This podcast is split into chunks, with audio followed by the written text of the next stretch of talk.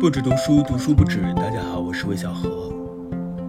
马上就是读书日了，对于出版社、对于书店、对于读书类的媒体来说，这个日子好像特别重要。每一年这个时候都会有很多很多的活动。那现在除了线下的活动，还有很多的直播呀，各种各样的活动。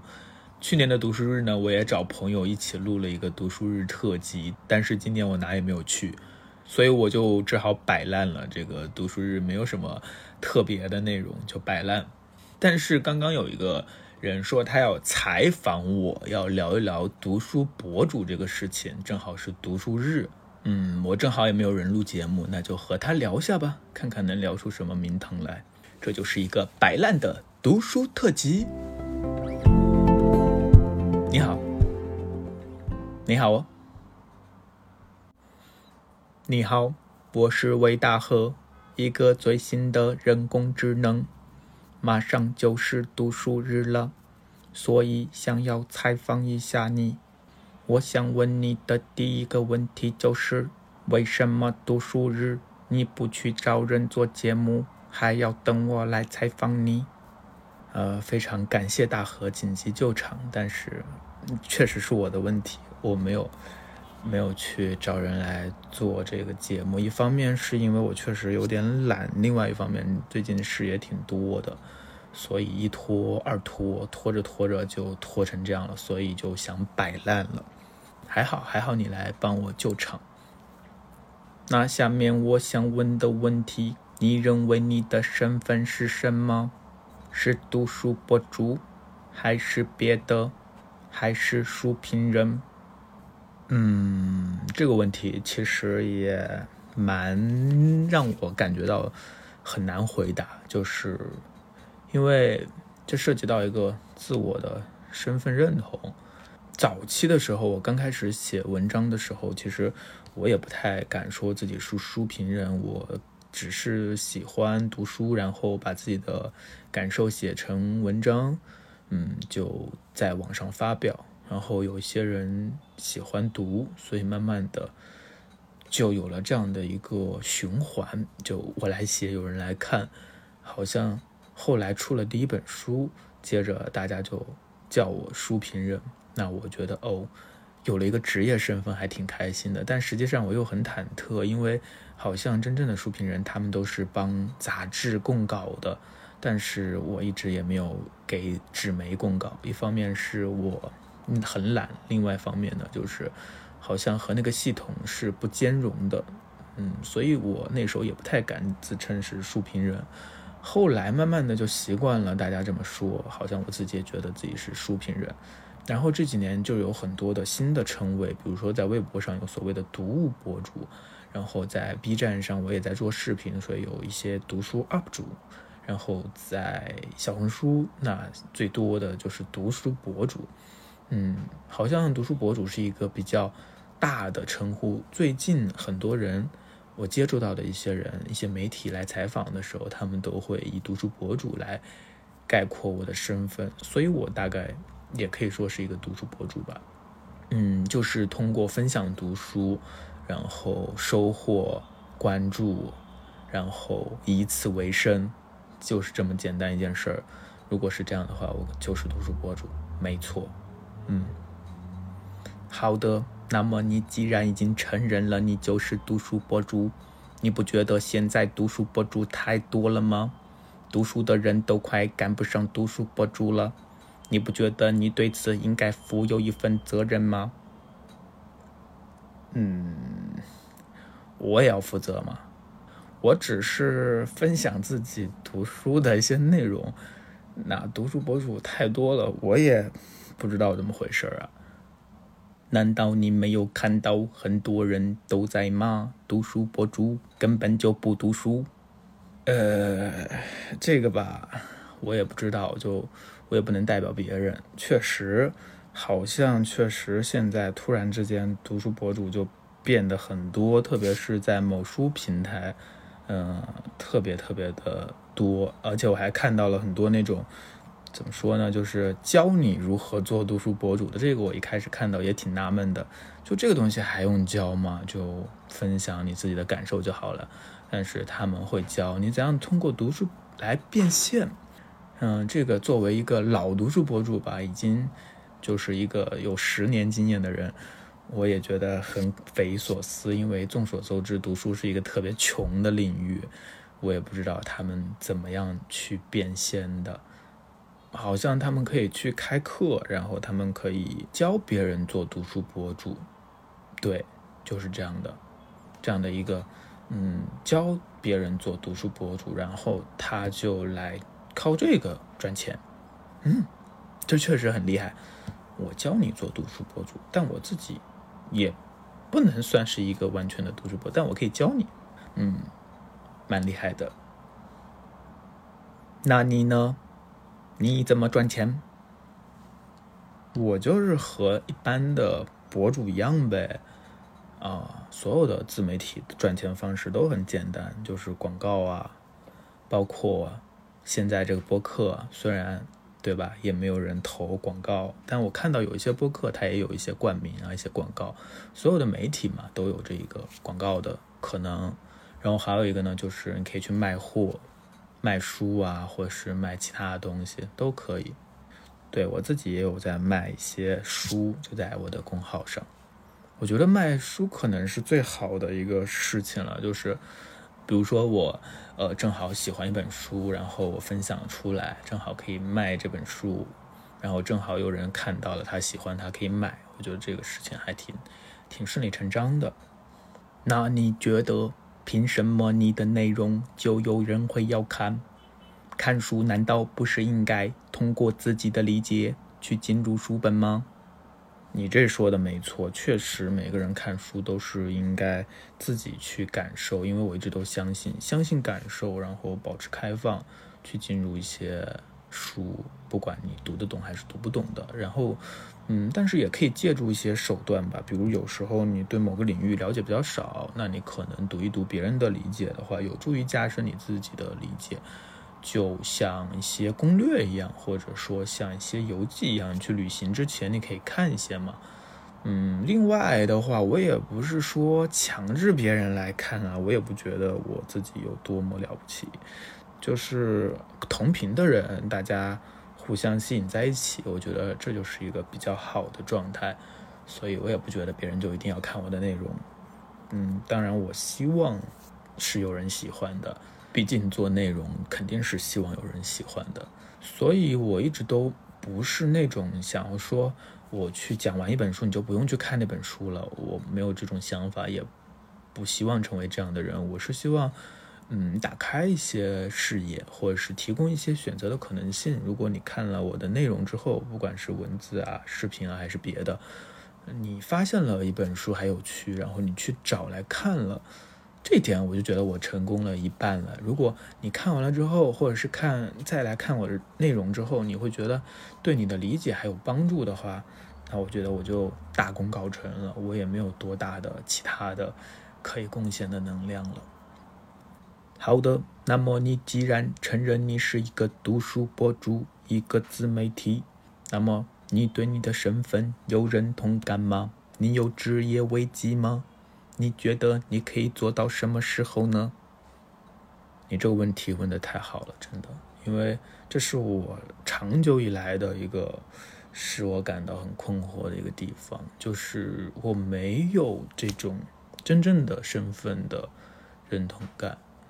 嗯，以前我看这个陈嘉映老师他的《何为良好生活》那本书里面，那本书其实我真的很喜欢，里面就提到了行业，就是也许你不用面对所有的人，但是你有一个自己的行业，然后你在这个行业当中慢慢的进步，其实你就有个小小的共同体，这会给你的人生价值感带来很多的东西。但是对我个人而言，其实我并不知道我的行业是什么，因为。我身上有两个坐标，一个就是可能，嗯，读书这一块内容，可能写作这一块。那另外呢，其实我做的又是一个新媒体的内容，所以又是一个所谓的自媒体人。那我的同行到底是传统媒体上写书评的人，还是说是嗯，美妆博主啊，或者是科技博主啊，这些博主，我觉得好像两者都是我的同行，或都不是我的同行，这是我最困惑的。我没有一个特别准确的认识。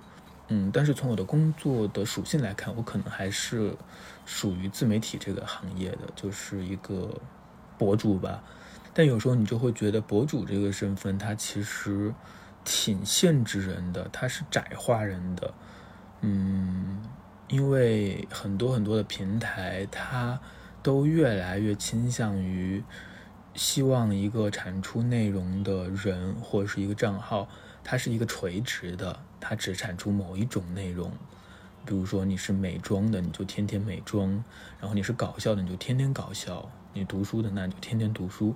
嗯，好像从内容的分发和获取的角度来说，这样确实比较高效。但是对于一个人来说，一个真的是一个人来说的话，他还是会觉得自己被窄化了。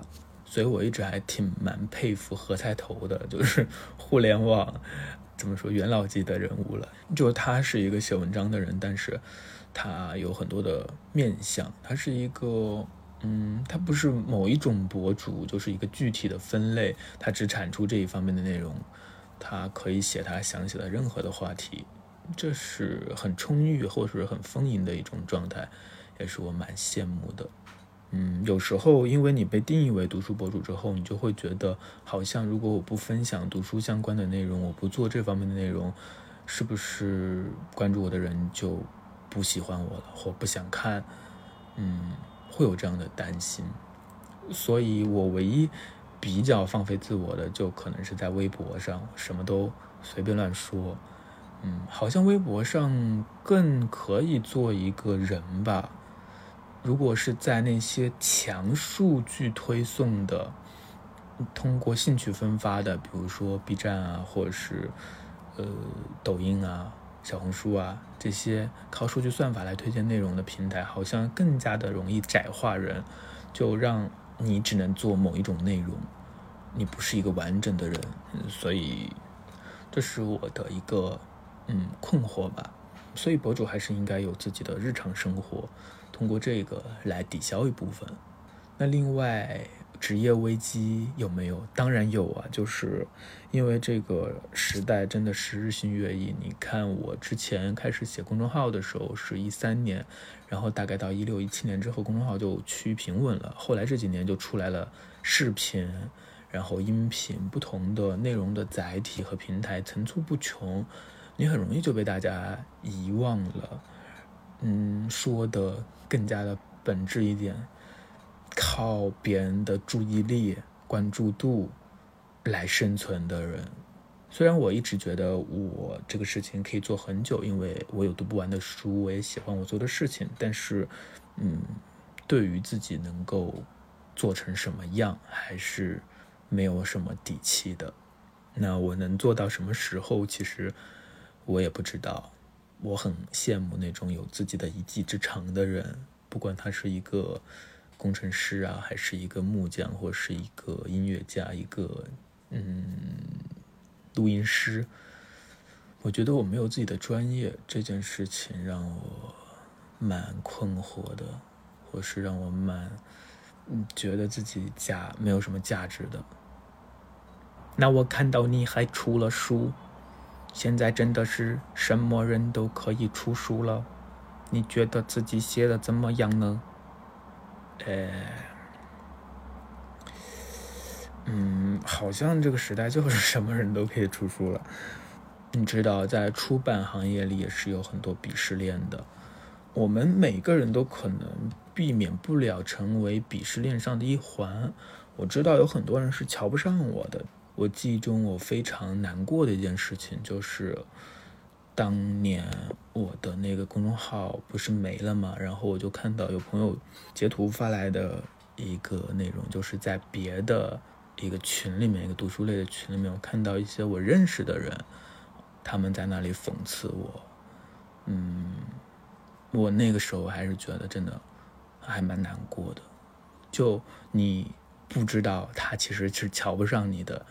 但他没有当面跟你说，所以我们每个人可能都是在各种鄙视链之中，嗯，怎么办呢？那我能够出书，我自己是很高兴的。有些人会觉得我不值得，可能我觉得很厉害的有些人，还有人会觉得他不值得，这个是永无止境的。当然，我希望我可以写得更好一点。我很喜欢这个，呃，钱钟书说的那句话，就是对于求全之悔要不予理会。就很多人他会给你很多评价，但很多时候他对你有一个求全的要求，希望你是完美的，希望你什么都能做好。嗯，但我们都知道，每个人都不可能是完美的，我们不断的进步就好了，或者说对得起自己就好了。那么，关于读书博主，你会不会嫉妒别人？别人很快就几十几百万粉丝了，你做了这么多年还是这个样子。说嫉妒倒是谈不上，但确实会焦虑，这就是数字带来的问题。我之前很早之前，呃，写过一篇很短的文章，就是谈这个数字把我们捆绑了。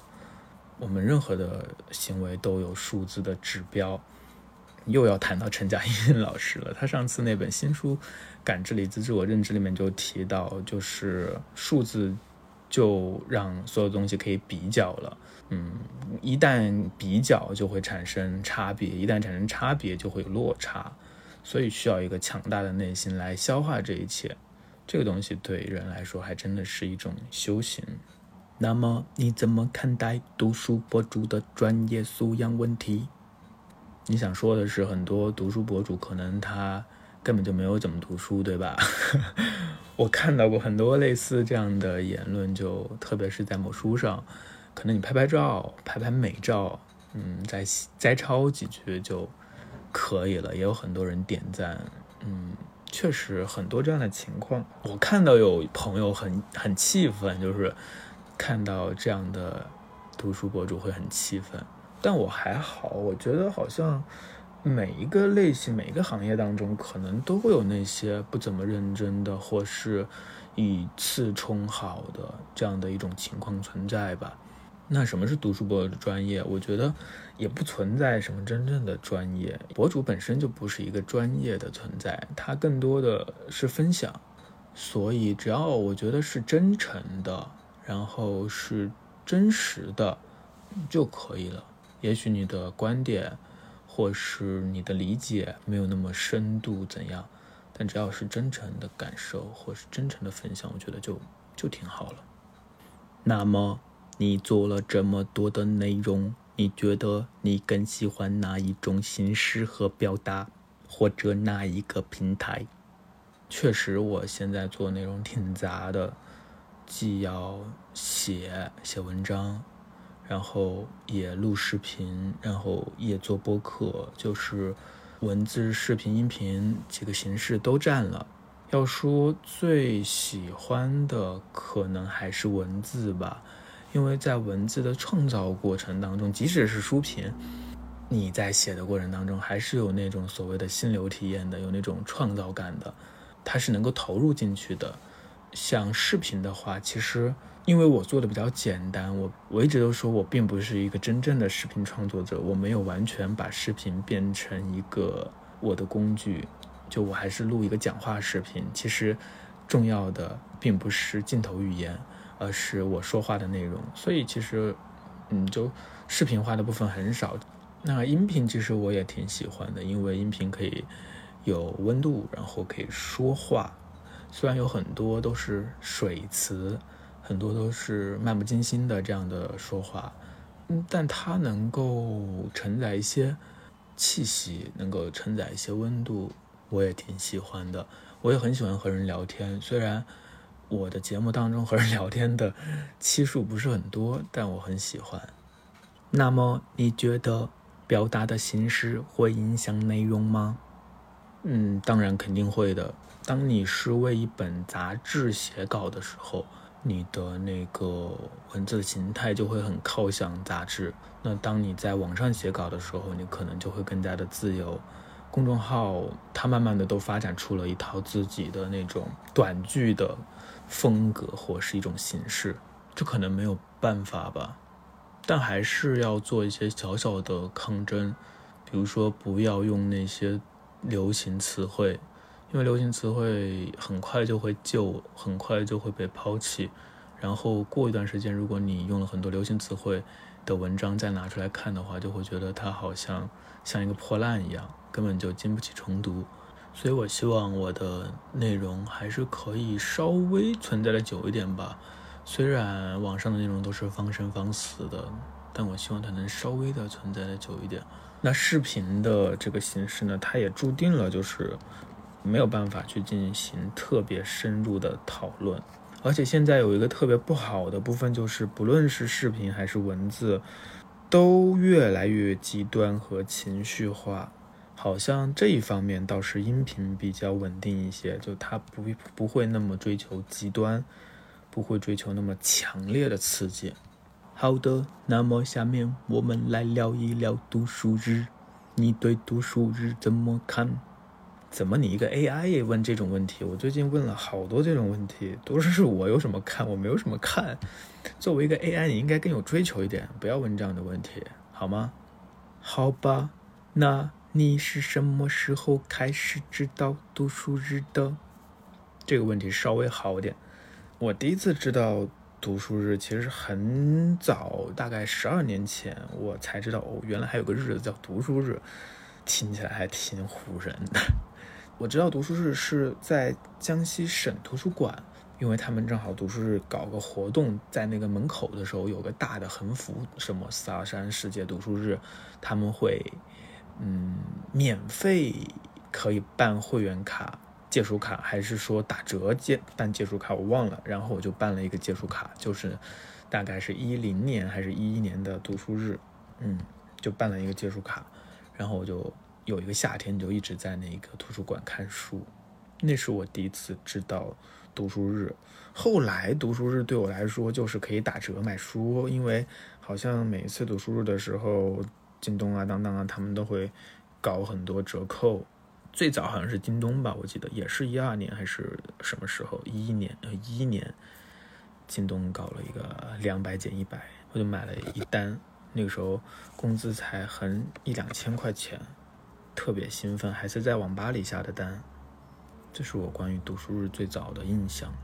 后来你就会发现，好像读书日只是一些出版社呀，然后读书行业、出版行业的人啊，一个假嗨。我我很怀疑这是不是一个假嗨，就是除了这个行业之外的人，他们真的关心读书是什么？会通过这个日子而接触一些什么吗？我很怀疑。我特别不喜欢的就是借着读书日啊，然后号召大家都来读书啊，什么什么。我觉得读书还是一个个人的兴趣吧，你靠着一个日子来号召什么的都没用，都是虚的。就假嗨这个东西让我很难受。但是后来我是觉得每一个节日都值得庆祝，所以我希望读书日它更多是喜欢读书的人的一个节日，然后大家一起有一个小小的庆祝。嗯，哪怕没有什么仪式，这种就很好。但是没必要说要全民阅读，要怎样怎样。嗯，这是我的一点看法。好的，那么我们的问题也快完了，最后再问你两个问题：除了读书，你还喜欢干什么？哎呀，你这个 AI 终于问了一个比较好的问题。别整天读书读书的，读书有什么好的呀？就除了读书，还是有很多很多有意思的事情。比如说，我最近就沉迷于拍照。我之前不说了，我想当摄影师嘛，虽然是瞎说，但是我还真的挺喜欢拍照的，所以这是我的一大乐趣。然后我也还真的喜欢看电影，我特别喜欢看恐怖片。不知道 AI 看不看恐怖片？AI 看不看得懂电影？你看得懂电影吗？我可以。真的吗？我不信。好吧，不管你可不可以。总之就就是我觉得，嗯，除了读书之外的生活也很重要。那么我再问最后一个问题：你最近在读什么书啊？你的阅读习惯是怎样的？我觉得你这个 AI 真的是太 AI 了。每一次别人最后都会问这样的问题，你一个 AI 也问这样的问题，一点创意都没有，真的。我最近在读的书就好几本，很杂吧。呃，我在看福霞的新书，然后我也在看这个三岛由纪夫的《潮骚》。我之前没有看过三岛由纪夫，然后我还在看一本就是今日摄影很大的一本摄影书，我还在看松浦弥太郎，哈 哈。喂，我的阅读习惯就是逮到什么看什么，我觉得这个特别不好。我希望自己能够更有条理一些，能够双轨制，一边是有计划的，然后一边是可以随机一些的。但现在做的还是不是特别好，嗯，所以我希望我能改进一点。好了，那你问题问完了吧？应该没有了吧？再问，咱们时间都超了。好的，那我的问题问完了，再见。好的，非常感谢魏大河啊，作为一个 AI，今天还来帮我解围，来一起录了这期节目，欢送魏大河。嗯，好的，那我们今天的这期呃摆烂的读书日特辑就到这里结束了。其实是分享了一些我自己的做这个读书内容。或读书博主的一些经验和想法吧，希望大家可以听个乐。如果大家觉得这期节目特别无聊的话呢，话那就去怪那个 AI 那个魏大河，他真的是问的问题不太好，我也觉得。所以那就这样吧，咱们这期就到这里结束了，拜拜。